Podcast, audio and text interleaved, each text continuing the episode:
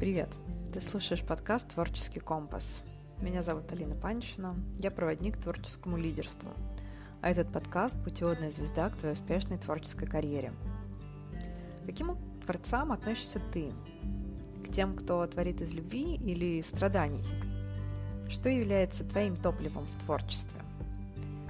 Я замечала, что большинство творцов обычно придерживается какой-то одной стороны – и часто именно поэтому их творчество может обладать каким-то единым настроением, то есть у них формируется свой узнаваемый стиль еще и потому, что часто они творят в определенном, привычном состоянии и совсем не могут творить в другом.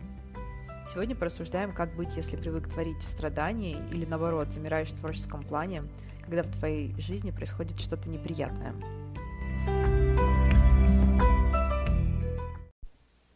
То, что я вам вещаю в творческом компасе про творчество из любви, это все, конечно, не просто так.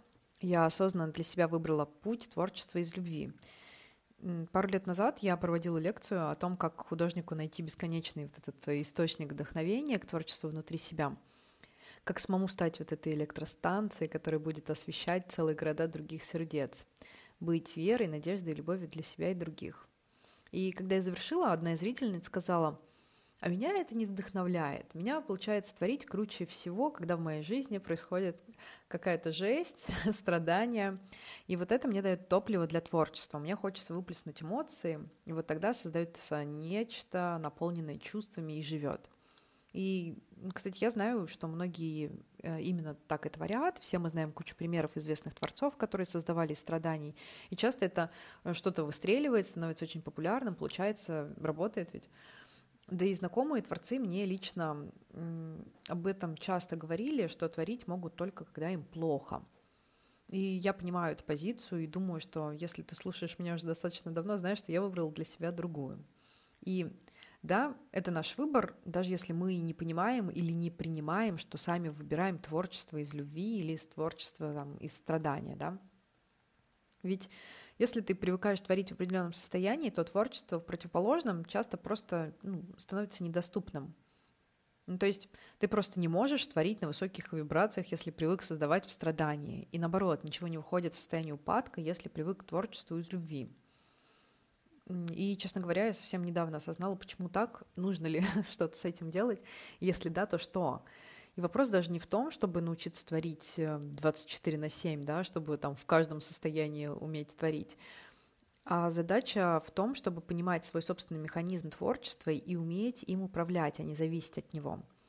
Потому что когда ты понимаешь, как это работает для тебя, ты откидываешь то, что мешает пропускать через себя творчество, и фокусируешься на важном, на его создании.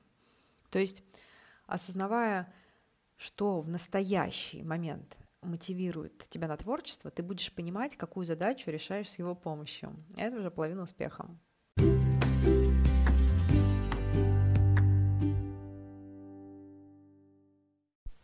Вот эта ситуация, что я вдруг захотела творить в непривычном для меня состоянии страдания, привела меня к мысли о том, что ну, я его выбрала, да.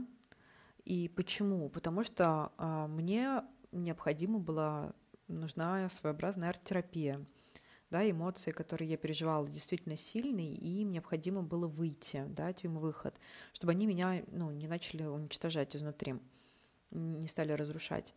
А, то есть э, а, получается, а, что моей задачей было облегчение состояния. Это довольно смешно, что я ну, уже не могу смотреть на творчество иначе, я всегда ищу вот эти вот а, паттерны, вот эти вот а, схемы, как это все работает. Но мне очень нравится, потому что я тем больше нахожу интересных моментов, которых, которыми могу поделиться с вами. То есть, короче, у меня была задача облегчить мое состояние через творчество. И я вот уверена, что, конечно же, всем нам нужно время от времени просто выпустить эмоции на бумагу, в песни, там, в текст или еще куда. Но вот реально мне всегда казалось, что остановиться на этом просто эгоистично и безответственно. Потому что вот имея возможность помочь самому себе трансформировать боль в силу, ты становишься автором своей жизни, а не ее наблюдателем. Но потом я поняла, что это довольно высокомерная позиция, и что нам действительно нужно творчество и страдания.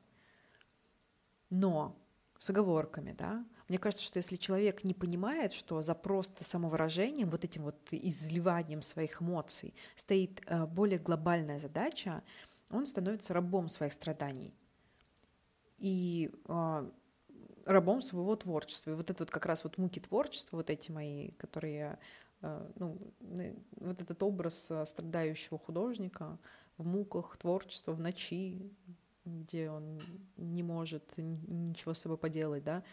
А, ну, мне кажется, что понимая, что когда ты творишь даже из страдания, у тебя есть э, более глобальная задача, чем просто а, вылить свои эмоции.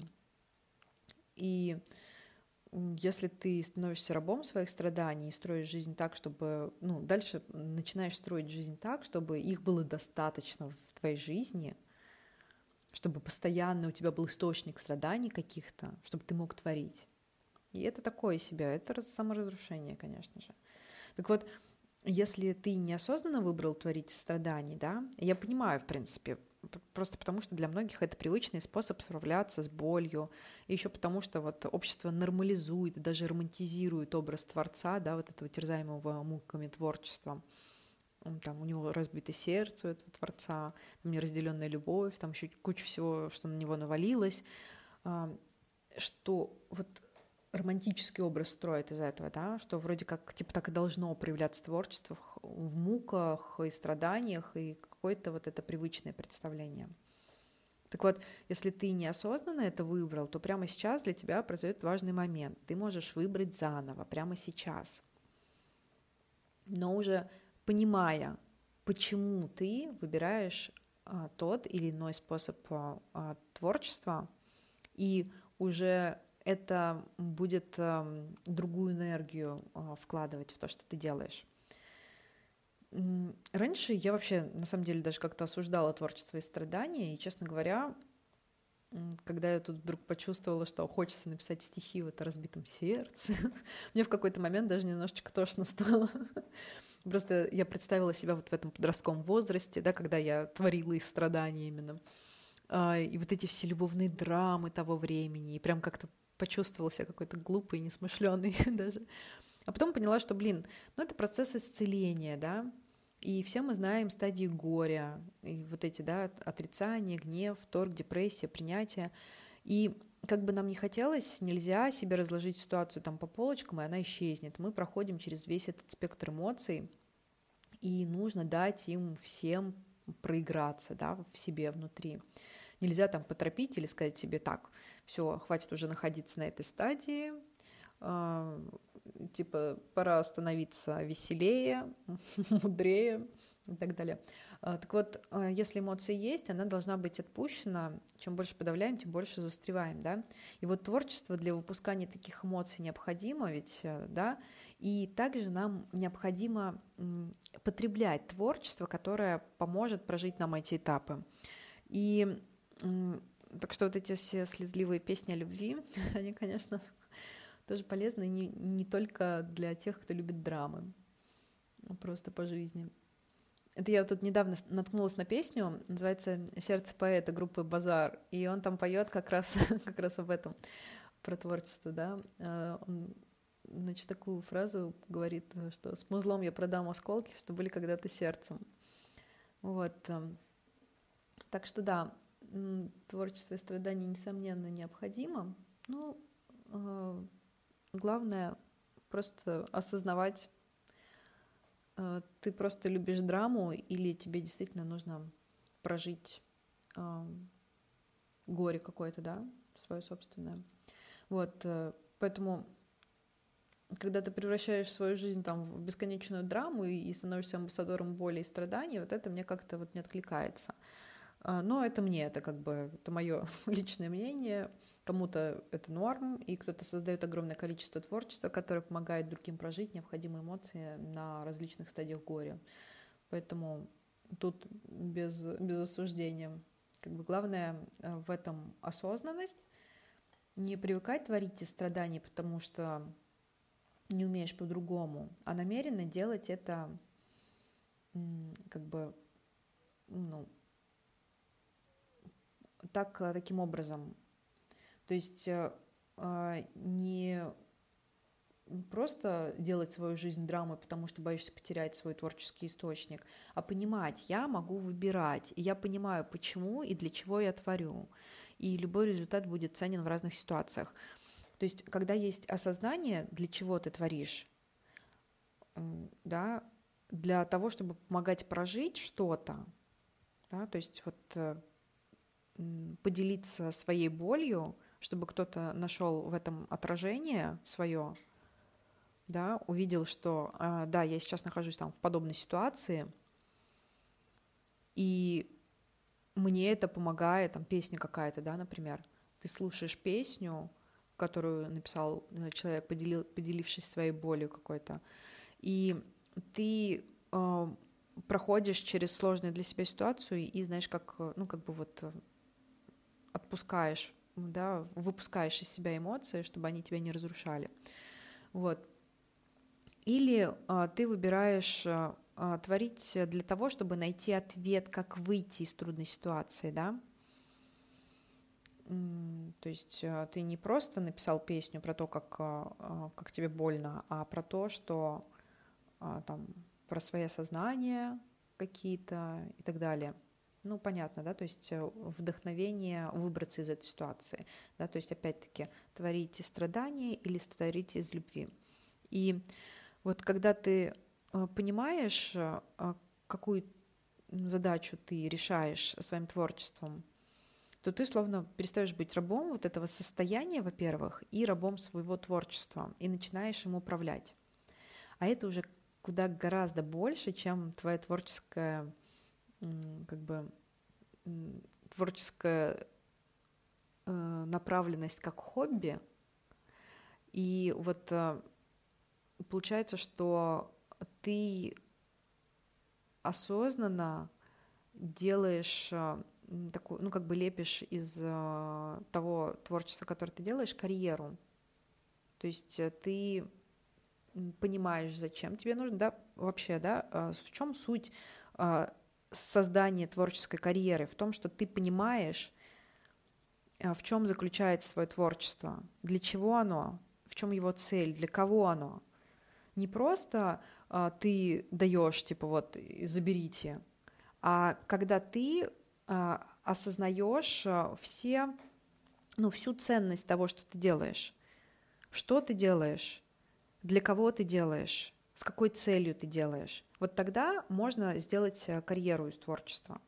Ну, э, опять-таки, это э, все будет актуально, если ты действительно хочешь ну, там, да, сделать творчество способом заработка своего. Если для тебя это просто как ну, удовлетворение каких-то там, не знаю, потребностей, ну, это нормально совершенно. Вот, поэтому осознанность важна, а, и наверное, здесь важно просто спросить себя, а когда я творю, да, а что, а, какую задачу а, помогает решить мое творчество? Оно помогает проживать боль тем, кто это услышит, или оно помогает э, решить, э, дать ответ, да, как из этой боли выбраться. Вот, и уже ты потом осознанно принимаешь. Так что вот для меня, э, для тебя у меня сегодня как раз вот такой вопрос. Какую задачу решает твое творчество? Ну, в общем, наверное, да, вот так вот. Задача том, что помочь э, другому, э, тому, кто столкнется с творчеством, прожить какую-то историю, или э, задача найти ответ и силу в самом себе, чтобы из этой истории выйти и, например, больше никогда не попадать в такое.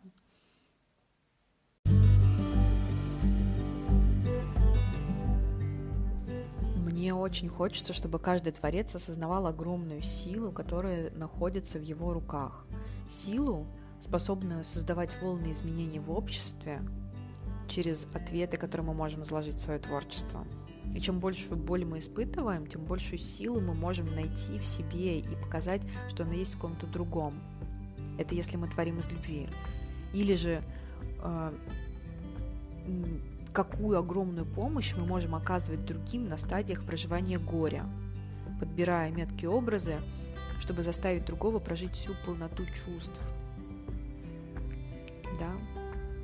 А, что мы, как творцы, можем помогать а, друг другу и наполнять друг друга уверенностью и светом, либо давать, а, создавать для других вот это безопасное пространство, где он может прочувствовать эмоцию и увидеть, что он не один в ней.